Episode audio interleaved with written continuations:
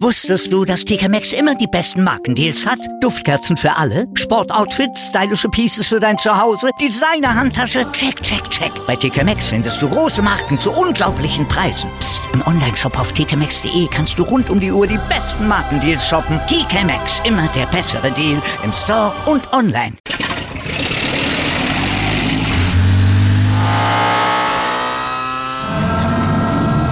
Von 0 auf 100. Aral feiert 100 Jahre mit über 100.000 Gewinnen. Zum Beispiel ein Jahr frei tanken. Jetzt ein Dankeschön, rubbellos zu jedem Einkauf. Alle Infos auf aral.de. Aral, alles super. Hallo und herzlich willkommen zu Bleu Blanc Rugby, dem deutschsprachigen Podcast über französischen Vereinsrugby. Ich hoffe, ihr habt die einwöchige Pause gut überstanden. Ich habe die Woche Urlaub bei meiner Familie sehr genossen. Habe euch leider nicht so ganz auf dem Laufenden halten können, wie ich es gerne gemacht hätte. Lässt sich nicht immer ganz ein, äh, ganz ganz ändern. Aber gut. Ein kleiner Newsblog, um alle so ein bisschen auf den ähm, gleichen Stand zu bringen. Ludovic Radoslavjevic wurde 26 Wochen gesperrt, beziehungsweise 35 Wochen, davon 26 Spieltage, für seine rassistischen Äußerungen im Spiel gegen Nevers. Ob das angemessen ist oder nicht, muss, denke ich, jeder für sich selbst entscheiden. Persönlich denke ich, es ist ein kleines bisschen zu wenig. Daher wäre, wären noch ein, zwei Spiele mehr drin gewesen. Warum ich das denke, ist einfach eine Frage des Vergleichs. Silvertion hat, wie ich ja vorletzte Woche gesagt habe, 64 Wochen Sperre bekommen für, für Äußerungen gegenüber dem Schiedsrichter im, im Abstiegsderby gegen Grenoble. Er hatte den Schiedsrichter, ich entschuldige mich für das Wort, einen Hurensohn genannt, was ich persönlich jetzt nicht schlimmer finde und vor allem nicht doppelt so schlimm, mehr als doppelt so schlimm. Also nicht mehr als doppelt so schlimm, aber signifikant schlimmer ne, ist es nicht. Im Gegenteil. Von daher denke ich, wäre da noch ein bisschen was drin gewesen. Aber naja, ich weiß auch nicht, was Provence Rugby dann jetzt noch als zusätzliche interne Disziplinarmaßnahme verhängen werden. Dazu wurde nichts weiter veröffentlicht. Ist dann auch nochmal eine Frage. Antoine Astoy, der Spielmacher von Po, neuerdings seit diesem Sommer auch französischer Nationalspieler, wird den Verein am Ende der Saison verlassen. Das hat der Verein mittlerweile bestätigt. Laut Informationen von Radio Monte Carlo und äh, Eurosport bzw. Rugby Rama wird er wohl zu La Rochelle wechseln. Das ist ein Transfer, der sehr viel Sinn ergibt für den Spieler und für La Rochelle. Für Po weniger, aber die hatten da anscheinend wenig Mitspracherecht bei einem auslaufenden Vertrag, klar. Zehn, die Zehnerposition ist ja so ein bisschen die Problemposition von La Rochelle. Darüber haben wir letztes Jahr ja schon mal ein bisschen immer mal wieder geredet. Einer der zuverlässigsten Spieler, einer der zuverlässigsten Kicker der Liga. Ich denke, das wird La Rochelle eine ganze Menge Punkte bescheren und sie nochmal ein ganzes Stück näher an, an den ersten Titel ranbringen. Der Biarritz Olympique hat äh, bekannt gegeben, dass sie ihre Challenge Cup Heimspiele in Lille stattfinden lassen werden. Die niemals endende Saga aus Biarritz und Lille bzw. San Sebastian bzw. Biarritz der Stadt geht in die nächste Runde heute wieder die große Diskussion, wie das denn rechtlich aussehen würde, denn die Konvention, die es dem der SASP überhaupt erlaubt, also der Profiabteilung überhaupt spielt in der ersten Liga zu zu spielen, läuft noch bis 2027, könnte der Verein also bis 2027 seine, oder könnte die Profiabteilung bis 2027 in Lille spielen lassen, man weiß es nicht. Es hängt alles in den Sternen. Man darf halt nie vergessen, dass auch wenn die Familie Gave sicherlich gewisse Verbindungen nach Biarritz hat, es trotzdem eine Hongkonger Investitionsfirma ist Investitionsfirma ist nicht das richtige Wort, aber ihr wisst, was ich meine, die den Verein hält, die natürlich auch Profit rausschlagen wollen aus ihrem, aus ihrer Investition. Und das ist in einer so kleinen Stadt wie Biarritz natürlich deutlich schwerer als in einer Metropole wie Lille. Entsprechend ergibt das von der Seite durchaus Sinn. Das hat wohl auch, ist wohl auch das Ergebnis der internen Diskussion zwischen Verein und Stadt, dass man unbedingt umziehen wolle und auch äh, ein, die Stadiondiskussion deswegen nicht nochmal neu aufrollen wolle. Muss man dann abwarten. Aber ich glaube, das ist ein Thema, über das wir noch eine Weile reden werden. Eine etwas kuriosere Nachricht, äh, Gabriel Ibitoye. Erinnert euch der große Transfer-Coup von Agen vor der letzten Saison, seitdem viel Diskussion wenig über das geredet, was er auf dem Feld geleistet hat. In Fairness nach einem sehr, sehr guten Auftakt hat er danach auf dem Feld nicht mehr so viel geleistet, weder bei Agen noch bei Montpellier, an die er ausgeliehen war, hat in Frankreich und England nicht wirklich neue Angebote bekommen, nachdem er ja das Angebot zur Rückkehr nach, äh, nach London zu den Harlequins ausgeschlagen hatte, ist dieser Schachzug nur so bedingt aufgegangen. Hat jetzt bei den Tel Aviv Heat unterschrieben für die äh, neue Rugby Europe Super Series, ich weiß nicht ganz genau, wie die heißt, Super Cup, der neue Vereinsverbandswettbewerb des äh, Verbandes mit äh, spanischen Portug mit einer spanischen, portugiesischen, belgischen, niederländischen, zwei russischen, einer georgischen Mannschaft. Die Rumänen haben ja leider nicht mitgemacht. Den ähm, wurde ja von der Regierung jegliches Geld gestrichen, beziehungsweise so zusammengestrichen, dass sie aktuell anscheinend ein kleineres Budget haben. Also der Deutsche Rugbyverband. Entsprechend konnten sie sich diese Teilnahme nicht leisten. Stattdessen also Tel Aviv, die wirklich sehr groß eingekauft haben, wenn man so formulieren kann, unter anderem also Gabriel Vitoye jetzt in Tel Aviv. Auch eine etwas überraschende Nachricht, die letzte Woche kam. Aber gut, wäre für ihn ja nur zu hoffen, dass er jetzt etwas abseits des öffentlichen Auges wieder seine Karriere ein bisschen ins Rollen bringen kann. So, haben wir das abgehakt? Kommen wir zur Top 14, dem dritten Spieltag. Biarritz hat zu Hause wieder erneut äh, zugeschlagen, haben 28 zu 19 gegen Racing gewonnen. Sicherlich haben dort die Wetterbedingungen einiges eine Rolle gespielt. Racing untypisch fehleranfällig, viele Vorbälle, gerade unter hohen, Bö unter, Böllen, ho unter hohen Bällen, ich entschuldige mich, hatten sie große Schwierigkeiten. Das war sehr überraschend und Biarritz diszipliniert, klar mit Erfahrung, was diese Wetterbedingungen angeht, sind Biarritz hier immer sehr speziell, vor allem mit dem offenen Stadion an beiden Ecken.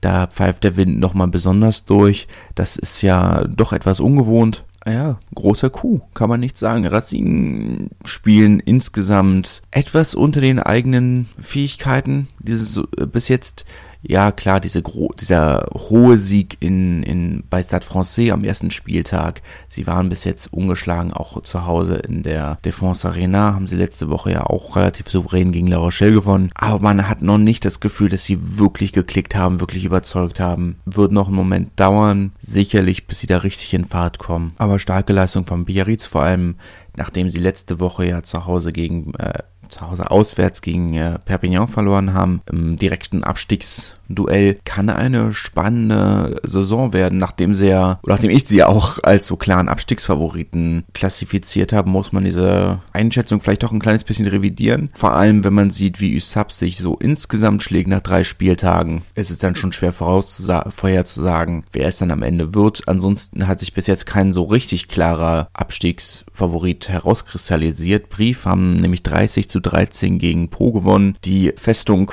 des Seerbrief steht, haben ja eine unglaubliche Heimstärke entwickelt, was auch nicht immer der Fall war. Wobei es überraschend leer war, muss ich sagen. Das kennt man aus Brief sonst auch nicht. Auch in der zweiten Liga war es eigentlich immer sehr voll. Stadion war schon wirklich leer. Da muss man vielleicht auch mal nachgucken oder würde es mich mal interessieren, woran das liegt. Das kennt man aus Brief ja sonst wirklich nicht. Ja gut, aber vor allem, sie gewinnen, sie spielen wirklich ansehnlichen Rugby, auch das kennt man von Brief nicht immer, aber spielen sehr ansehnlichen Rugby, auch letzte Saison schon sehr schön anzuschauen. Und wie gesagt, sie gewinnen. Das ist das, was halt so, so ein bisschen komisch macht. Aber ja, sehr souveräne Vorstellung. Wieder mit Offensivbonus, diesmal gegen Po. Po, ja, auch nicht da, wo sie sein könnten wo sie sich selbst sehen würden. Da muss mehr kommen, sicherlich. Wie gesagt, Brief sind sich, fliegen sicherlich sehr weit unterm Radar, haben die Top 6 für sich selbst intern ausgegeben als Ziel. Sehe ich persönlich trotzdem noch nicht, auch wenn sie mich sehr positiv überrascht haben. Das hatte ich auch nicht mitbekommen. Man hatte sie ja doch irgendwo. Ich habe sie nicht im Abstiegskampf gesehen, ich habe sie einfach im souveränen Mittelfeld gesehen. Sehe ich auch immer noch. Ich denke, achter Platz ist sicherlich realistisch. Top 6 weiß ich nicht. Aber das ist schon, war schon eine souveräne Vorstellung da gegen Po. Kann man, kann man echt nicht sagen. Für Po, wie gesagt, enttäuschend, da muss mehr kommen. Keine Frage. Castre haben unentschieden gegen Bordeaux gespielt, 23 zu 23. Der große Talking Point dieser Partie natürlich dieser unglaublich dämliche rote Karte für Rhino Peterson, der äh, Matt Lucu äh, sehr spät fast den Kopf abgerissen hat. Ich weiß nicht mal, ob das überhaupt, also ein Tackle war es nicht. Ich weiß nicht, ob es ein Shoulder Charge war oder vielleicht sogar eine Kopfnuss. Ich weiß es nicht genau. Es gibt ja manchmal so rote Karten, wo man denkt, okay, hm, das ist eine sehr harte rote Karte. Das hätte auch dunkelgelb sein können. Das war dunkelrot. Also eine also eine der dämlichsten roten Karten, die ich je gesehen habe. Kann man, kann man nichts anderes sagen. Eine unglaublich dämliche rote Karte. Aber in Unterzahl haben sich ja nochmal, noch mal den Aus, haben sie dann den Ausgleich geschafft.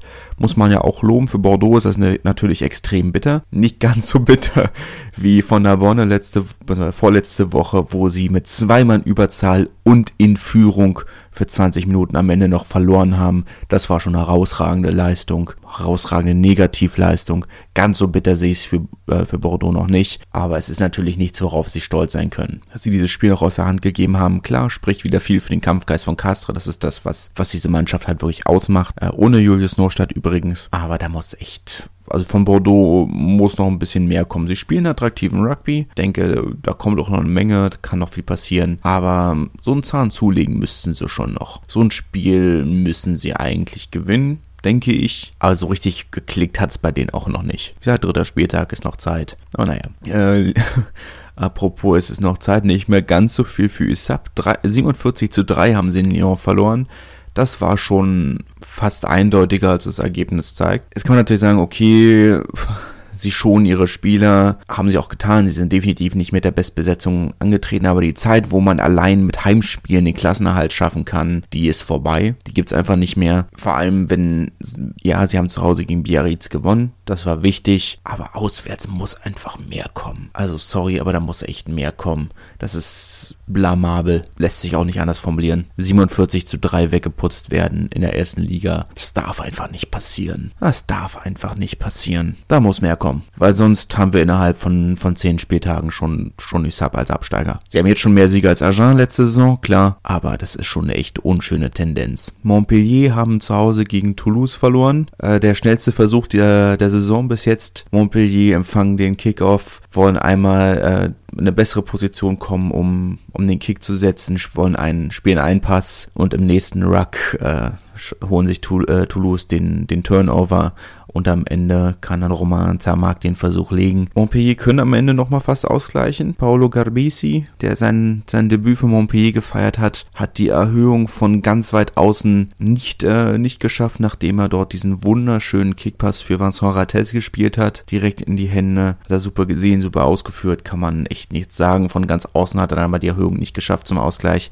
Hat nochmal ein Penalty daneben gesetzt und am Ende können sie dann im Angriff in der gegnerischen Hälfte dann in einem Kontakt, in einer Kontaktsituation den Ball nicht halten und machen den Vorball. Toulouse 3 von 3. Sehr eindeutige Sache bis jetzt. Dieses Spiel sicherlich eine harte Niederlage für Montpellier die gar nicht so schlecht gespielt haben, die auch gut in Form sind und also deutlich souveräner aussehen als noch in der letzten Saison. Aber gut, sie haben die erste Halbzeit wirklich komplett dominiert und wenn sie daraus dann nicht mehr Punkte machen, dann kannst du am Ende auch nicht die Schuld auf den Kicker schieben. Das funktioniert auch nicht. Da fehlt noch so ein kleines bisschen die Konsequenz. Also sie haben ja die erste Halbzeit wirklich komplett dominiert und da musst du dann, wenn du ein Top-Team sein möchtest, mehr Punkte rausholen. Auch gegen Toulouse. Für Toulouse, die, die haben mit Dingen einfach durchgezogen. Jetzt kann man natürlich nochmal darüber reden. Letzte, die Woche davor gegen, gegen Toulon, dieses 40 zu 10 so eindeutig wie es ein Ergebnis war, war es nicht so eindeutig im Spiel. Also zwei von, zwei der Versuche von Toulouse kamen ja aus direkten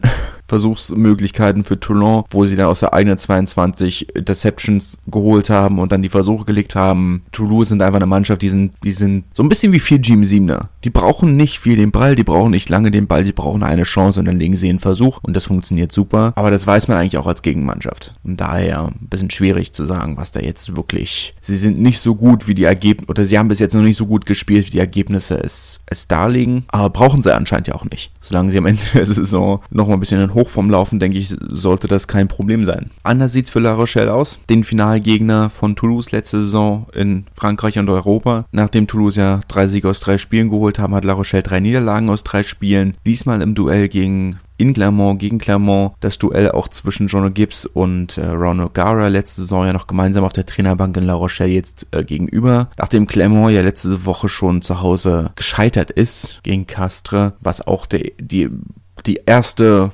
die erste Niederlage im, im ersten Heimspiel seit über 100 Jahren war. Aus der Festung Marcel Michelin, die ist echt ein bisschen verkommen. Kann mich auch nicht erinnern, wann das, das Marcel Michelin das letzte Mal so schlecht besucht war. Die, die Hochphase von Clermont ist, äh, ja, nicht mehr so ganz am Laufenden. Am Laufen. La Rochelle, da sie am Ende noch den Defensivbonus geholt haben, war ein bisschen glücklich. Clermont ein bisschen gierig geworden. Nach Ablauf der Sirene wollten noch, äh, wollten sie noch den Offensivbonus holen und haben aus der eigenen 22 gespielt. Haddad hat für La Rochelle noch die, noch die Interception geholt, den Versuch gelegt.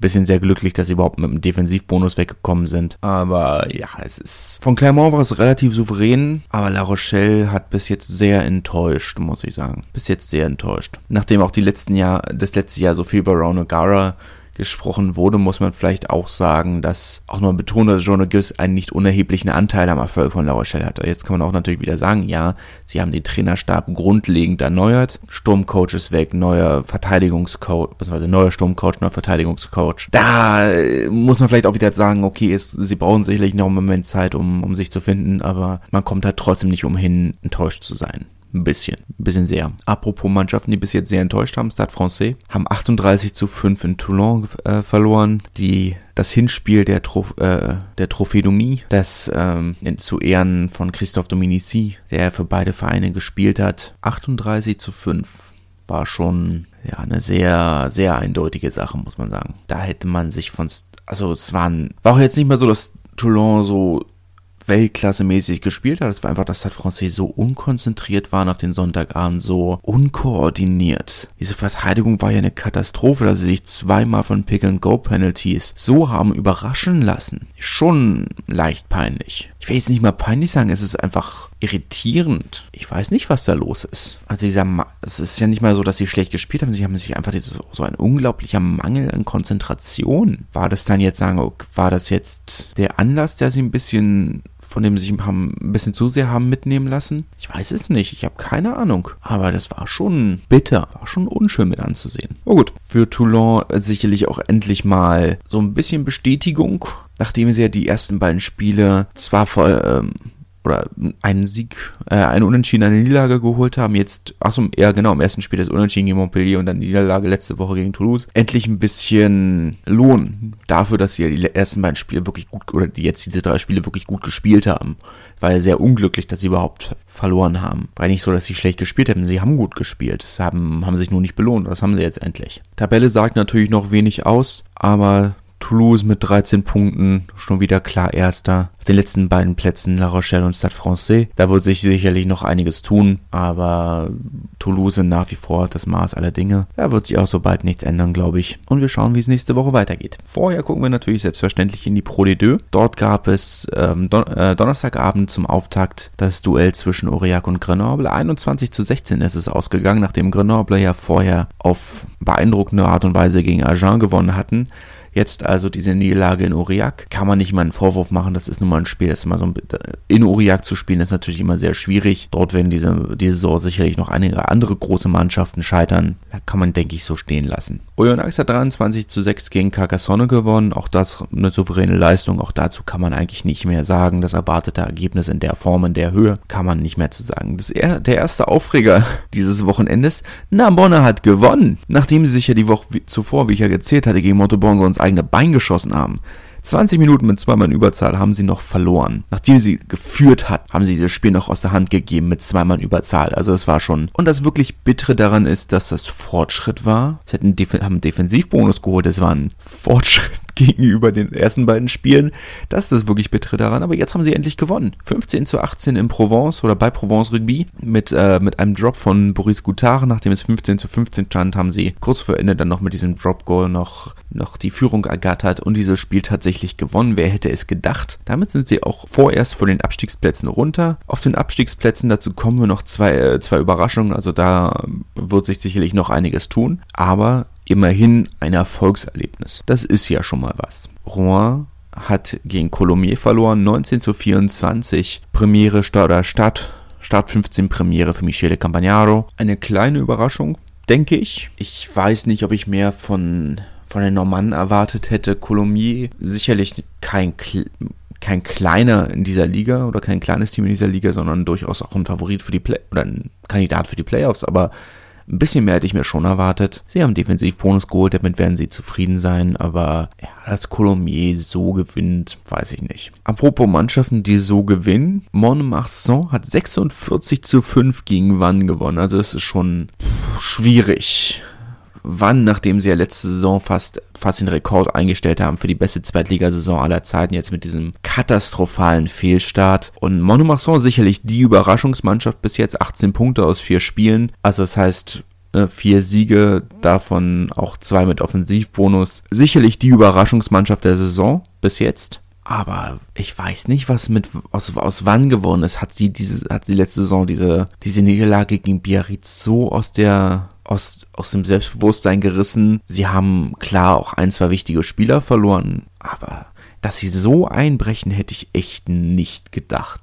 Und die ersten beiden Spiele habe ich ja noch gesagt, ja, zwei Spiele, unter anderem davon eins gegen Bayonne, weiß ich nicht, ob man sich da jetzt noch so, so ob man sich da jetzt schon Sorgen machen muss. Aber nach vier, nach diesen vier Niederlagen denke ich schon, dass man anfangen muss, Saison zu machen. Also vor allem nach dem 46 zu 5 gegen Monemarsan muss man, denke ich, wirklich anfangen, sich Sorgen zu machen. Grenoble haben es ja letzte Saison ähnlich gemacht, war die waren bis, bis nach Weihnachten tief im Abstiegskampf und haben es trotzdem noch, sich noch auf Platz 6 gerettet. Wann kann das auch schaffen? Vor allem, wenn sie früher anfangen, das Ruder rumzureißen. Aber ich denke, wenn da jetzt nicht bald sich was ändern, wird es Konsequenzen geben müssen. Da muss sich dann dringend was ändern. Agen hat äh, 24 zu 28 gegen Bourg-en-Bresse verloren. Und ich kann nicht lügen, ich habe laut gelacht, als ich das Ergebnis gesehen habe. So langsam wird's echt witzig auf eine ganz bittere Art und Weise wird's echt witzig, dass sie jetzt sogar gegen, gegen Bourg-en-Bresse verlieren. Oder gegen Bayonne war es ja eine Sache. Gegen Bizier war es schon, wo man sich dachte, huf, Letzte Woche, auch gegen, in Grenoble, gegen Grenoble kann man auch verlieren. Aber zu Hause gegen Bourg-en-Bresse, die sicherlich nicht so schlecht sind, wie, wie man ihnen gerne nachsagt, aber man war, ich weiß nicht, ob man noch was anderes machen kann als lachen. Jeff Fontenot, der Präsident, hat heute schon das Ultimatum äh, gegeben. Sollte man jetzt am Wochenende gegen Monomarsan verlieren, wird es personelle Konsequenzen geben. Da wird man dann am Trainerstab ein wenig ein paar Stellstrau Stellschrauben drehen. Man darf gespannt sein, aber aktuell ist das natürlich, wie wir sind jetzt 31, 32 Niederlagen in Folge hart schon sehr hart, finde ich. Montauban hat 37 zu 11 gewonnen. Das erwartete Ergebnis, wenn vielleicht auch höher als erwartet. Da, ja, Montauban haben schon überzeugt. Ich denke auch, dass sie die Saison deutlich vor oder deutlich über den eigenen Erwartungen spielen, genauso wie Colomiers auch. Das sind jetzt die drei Mannschaften, die vier Siege aus vier, vier Spielen geholt haben. Hatte Montauban ja so ein bisschen mehr in einem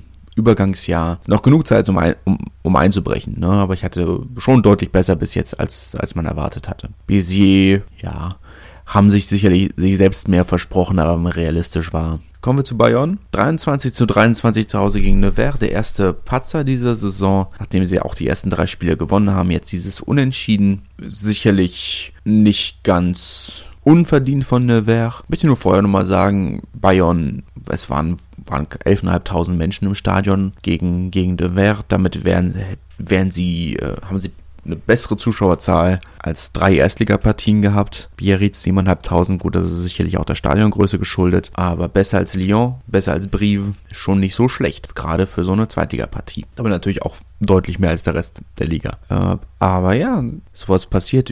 Nevers ist natürlich, ich, ich sag's mal anders, ich bin über Bayonne, bei Bayonne müssen wir uns, glaube ich, keine Gedanken machen. Natürlich hätten sie dieses Spiel lieber gewonnen, aber meine Fresse. Ist jetzt auch nicht so, als hätten sie, auch, als hätten sie verloren. Ne?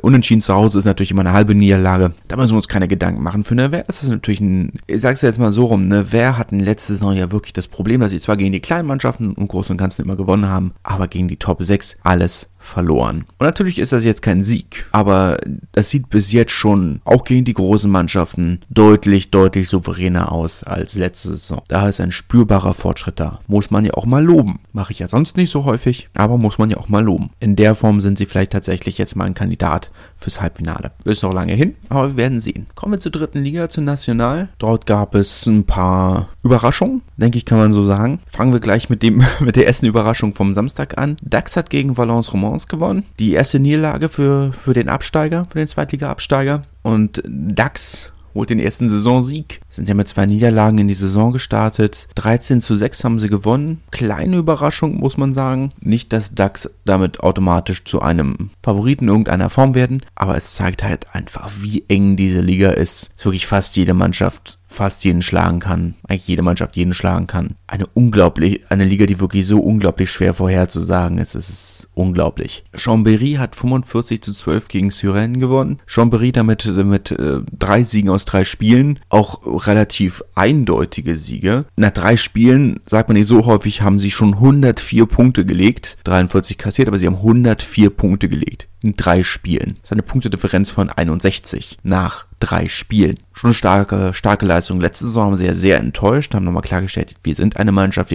die aufsteigen wollen, wir wollen in die zweite Liga. haben sie jetzt nochmal, haben sie jetzt mit diesem Saisonstart echt untermauert. Es ist schon sehr souverän, kann man echt nicht anders sagen. Nizza am 21 zu 7 gegen Albi gewonnen, der erste Sieg der Saison für, äh, für Nizza. Bis jetzt etwas enttäuschend. Albi haben gut gespielt, haben zwei Siege geholt in den ersten beiden Spielen, auch wenn ihr wisst, äh, dass ich dem Verein keinen Aufstieg zutraue. Nizza müssen sich auch, glaube ich, fangen. Sie haben ein, zwei Spieler verloren, die wichtig gewesen sind und äh, auf diese Art und Weise, was heißt auf diese Art und Weise generell, diesen eindeutigen ersten Platz nach Ablauf der regulären Saison nicht in einen Aufstieg umzuwandeln, hat sicherlich sehr wehgetan. Aber so, man merkt so langsam, sie fangen sich. Und sie hatten natürlich auch keinen einfachen Saisonstart. Also das erste Heimspiel direkt oder das erste Spiel der Saison direkt gegen Valence Romans die ja klarer Favorit in dieser Liga sind. War sicherlich auch kein einfacher Start. Aber endlich hier dieser erste Sieg nach drei Spielen kann man nicht sagen. Es wird einfach nur, glaube ich, noch schwerer vorher zu sagen, wer aufsteigen kann, wer in die Playoffs kommt, als ich gedacht habe. Also es ist wirklich, bis jetzt hat wirklich jeder jeden geschlagen. Also da war, ist alles drin. Es ist unglaublich. Und die Spiele, ich wiederhole es nochmal, viele davon wirklich umsonst und live auf den Facebook- und YouTube-Kanälen dieser Vereine kann sich jeder angucken. Empfehle ich wirklich, zumal ja wirklich auch mit Valence Romans, mit Nizza und äh, mit Tarbe gleich vier deutsche Nationalspieler mit dabei sind. Tim Menzel für, für Valence Romans, Haupt und Tumenev für Nizza, wobei Tumenev noch nicht gespielt hat, und äh, Maxime Oldmann in Tarbe. Lohnt sich also wirklich einzuschalten. Dijon haben 19 zu 16 gegen Bourgoin gewonnen. Bourgoin ja auch grunderneuert, mehr oder weniger. Und, aber Dijon haben bis jetzt überzeugt. Drei Spiele, zwei Siege, eine Niederlage. Hatte er schon in meiner Vorschau gesagt, dass Dijon eine Mannschaft sind, äh, der ich durchaus was zutraue, die die Saison viel überraschen kann.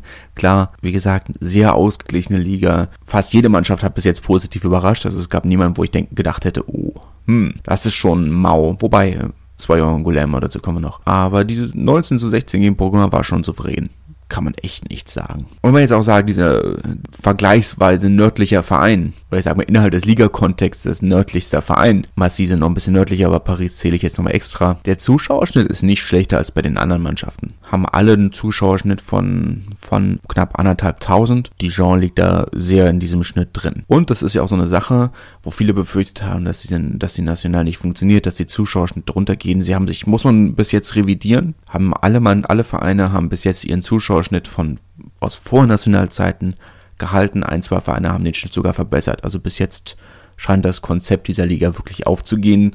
Natürlich muss man trotzdem auch sagen, dass die Personalkosten ein bisschen hochgegangen sind, aber trotzdem, also bis jetzt voller Erfolg. Tut nichts zur Sache, reden wir weiter.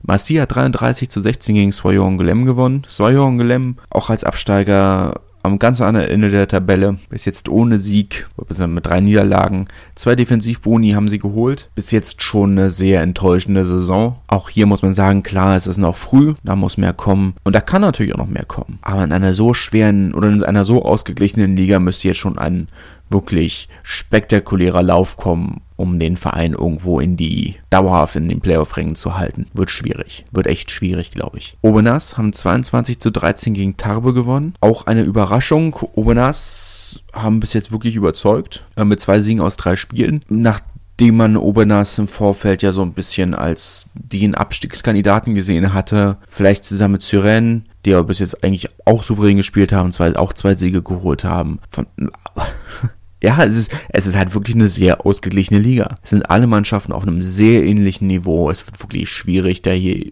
Vorhersagen zu machen. Ich habe das Ergebnis in der Form nicht erwartet, aber es überrascht mich halt auch überhaupt nicht. Das klingt bescheuert, aber ist halt einfach wirklich so eine ausgeglichene Liga, dass selbst diese Mannschaften wird sicherlich hinten, hinten raus sehr anders aussehen, wenn dann so ein bisschen, wenn sich die Spiele aneinander reihen und dann so ein bisschen die Tiefe des Kaders getestet werden muss. Da werden dann die Mannschaften wie Obernas und Syren sicherlich die ersten Schwierigkeiten haben. Bis jetzt ist das eine sehr, sehr solide Leistung. Kann man nicht sagen. Cognac Saint-Jean d'Angely haben auch den ersten Sieg der Saison geholt gegen Blagnac. Diesmal 22 zu 14 haben sie gewonnen. Haben ja bis jetzt, oder der erste Heimsieg seit einer ganzen ganzen Weile haben ja zu Hause etwas enttäuscht, muss man sagen. Letzte Saison auch nicht so ganz überzeugt zu Hause. Ist zu früh, um darüber irgendwas zu sagen, sind sicherlich noch hinter den eigenen Erwartungen zurück. Aber Blagnac sind, haben solide gestartet. Aber ich denke, das sind ja am Ende, Ende des Tages beides Mannschaften, die man irgendwo im Mittelfeld erwarten würde. Oder die ich so ein bisschen im Mittelfeld erwartet habe oder warte. Lassen wir dieses Ergebnis einfach mal im Raum stehen und warten ab, bis wir ein bisschen mehr Kontext haben, um das, indem wir dieses Ergebnis einsetzen können. Tabellenführer, äh, wie gesagt, bis jetzt schon Berry mit 14 Punkten, relativ klar. Und Tabellenletzter Soyon Golem.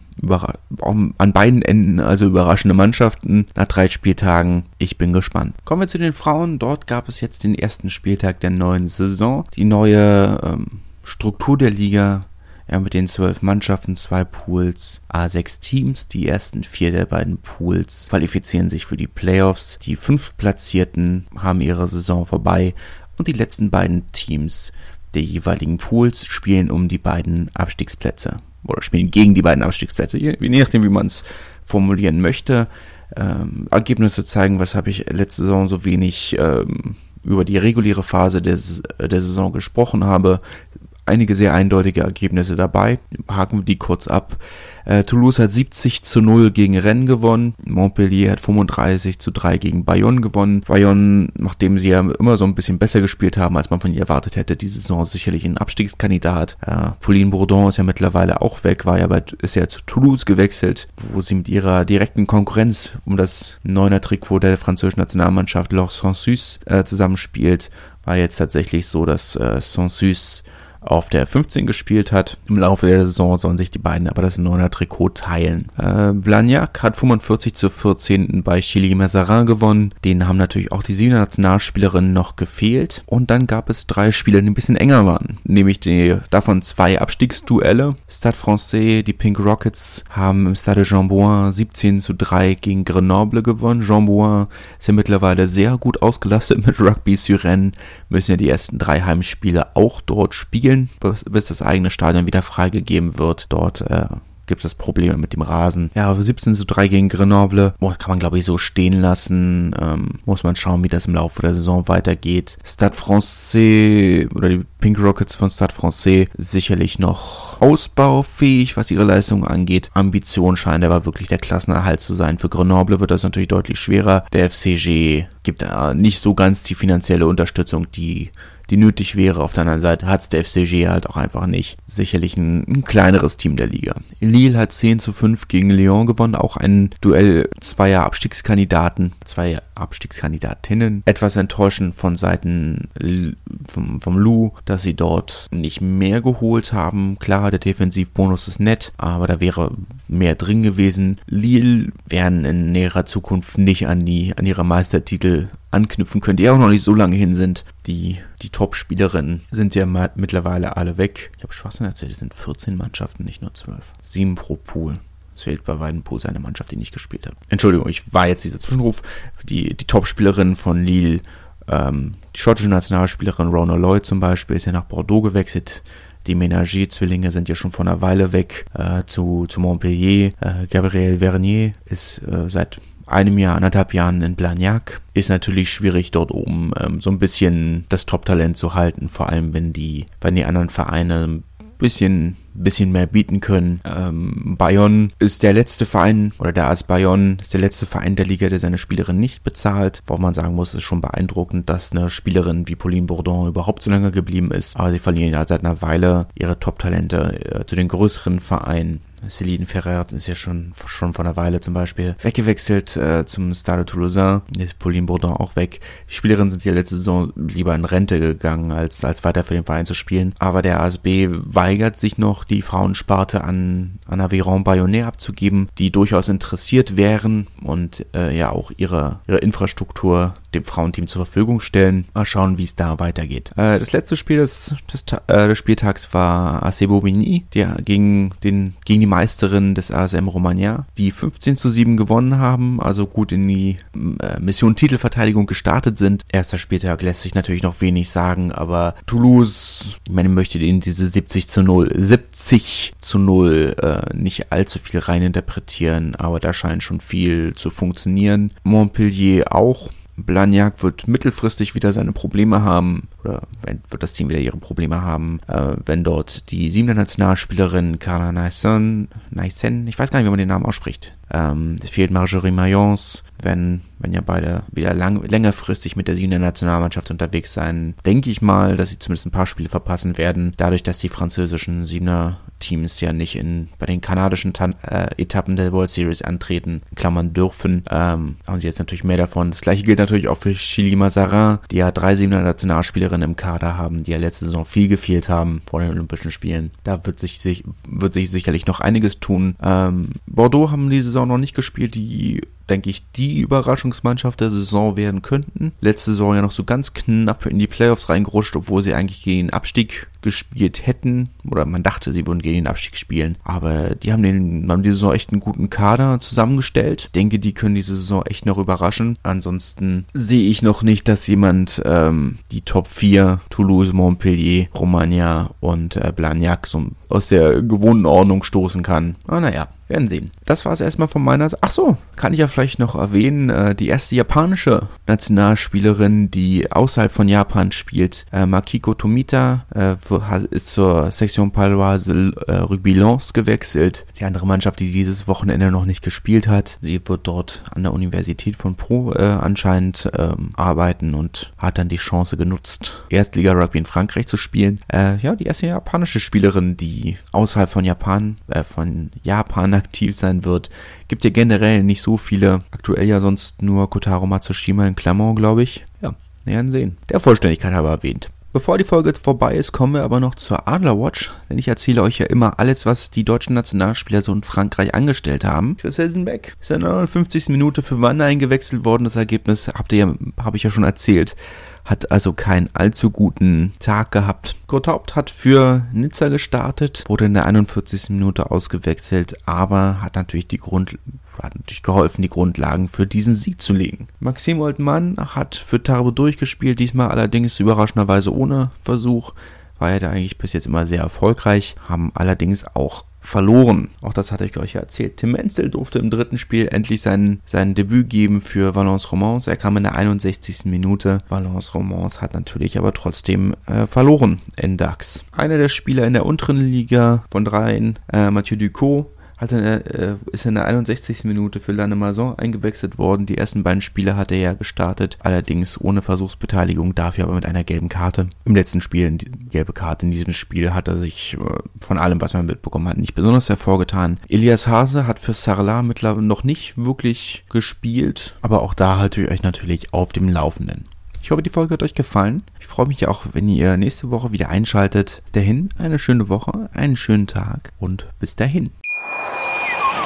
Wusstest du, dass TK Maxx immer die besten Markendeals hat? Duftkerzen für alle, Sportoutfits, stylische Pieces für dein Zuhause, Designer-Handtasche, check, check, check. Bei TK Maxx findest du große Marken zu unglaublichen Preisen. Psst. im Onlineshop auf tkmaxx.de kannst du rund um die Uhr die besten Markendeals shoppen. TK Maxx, immer der bessere Deal im Store und online. Wieder live von ihrem Toyota-Partner mit diesem Leasing-Auftakt. Der neue Toyota Jahreshybrid. Ab 179 Euro im Monat ohne Anzahlung. Seine Sicherheitsassistenten laufen mit und ja, ab ins Netz mit voller Konnektivität. Auch am Start die Toyota Team Deutschland Sondermodelle. Ohne Anzahlung geht's in die nächste Runde. Jetzt los sprinten zu Ihrem Toyota-Partner. Wieder live von Ihrem Toyota-Partner mit diesem Leasing-Auftakt. Der neue Toyota Jahreshybrid. Ab 179 Euro im Monat ohne Anzahlung. Seine Sicherheitsassistenten laufen mit und ja, ab ins Netz mit voller Konnektivität. Auch am Start die Toyota Team Deutschland Sondermodelle. Ohne Anzahlung geht's in die nächste Runde. Jetzt los sprinten zu Ihrem Toyota-Partner. Wie viele Kaffees waren es heute schon? Kaffee spielt im Leben vieler eine sehr große Rolle. Und das nicht nur zu Hause oder im Café, sondern auch am Arbeitsplatz. Dafür gibt es Lavazza Professional. Kaffee am Arbeitsplatz, der genauso lecker schmeckt wie in eurem Lieblingscafé. Die perfekte Kaffeelösung für jede Art von Unternehmen. Klein, mittel, groß. Ihr habt auf jeden Fall einen Kaffee, der schmeckt. Die richtige Motivation für eure Arbeitstage. Alle Infos zu Lavazza Professional findet ihr auf lavazzapro.de mit allen Kaffeelösungen für euer Büro.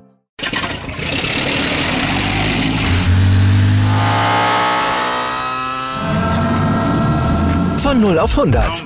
Aral feiert 100 Jahre mit über 100.000 Gewinnen. Zum Beispiel ein Jahr frei tanken. Jetzt ein Dankeschön, rubbellos zu jedem Einkauf. Alle Infos auf aral.de. Aral, alles super.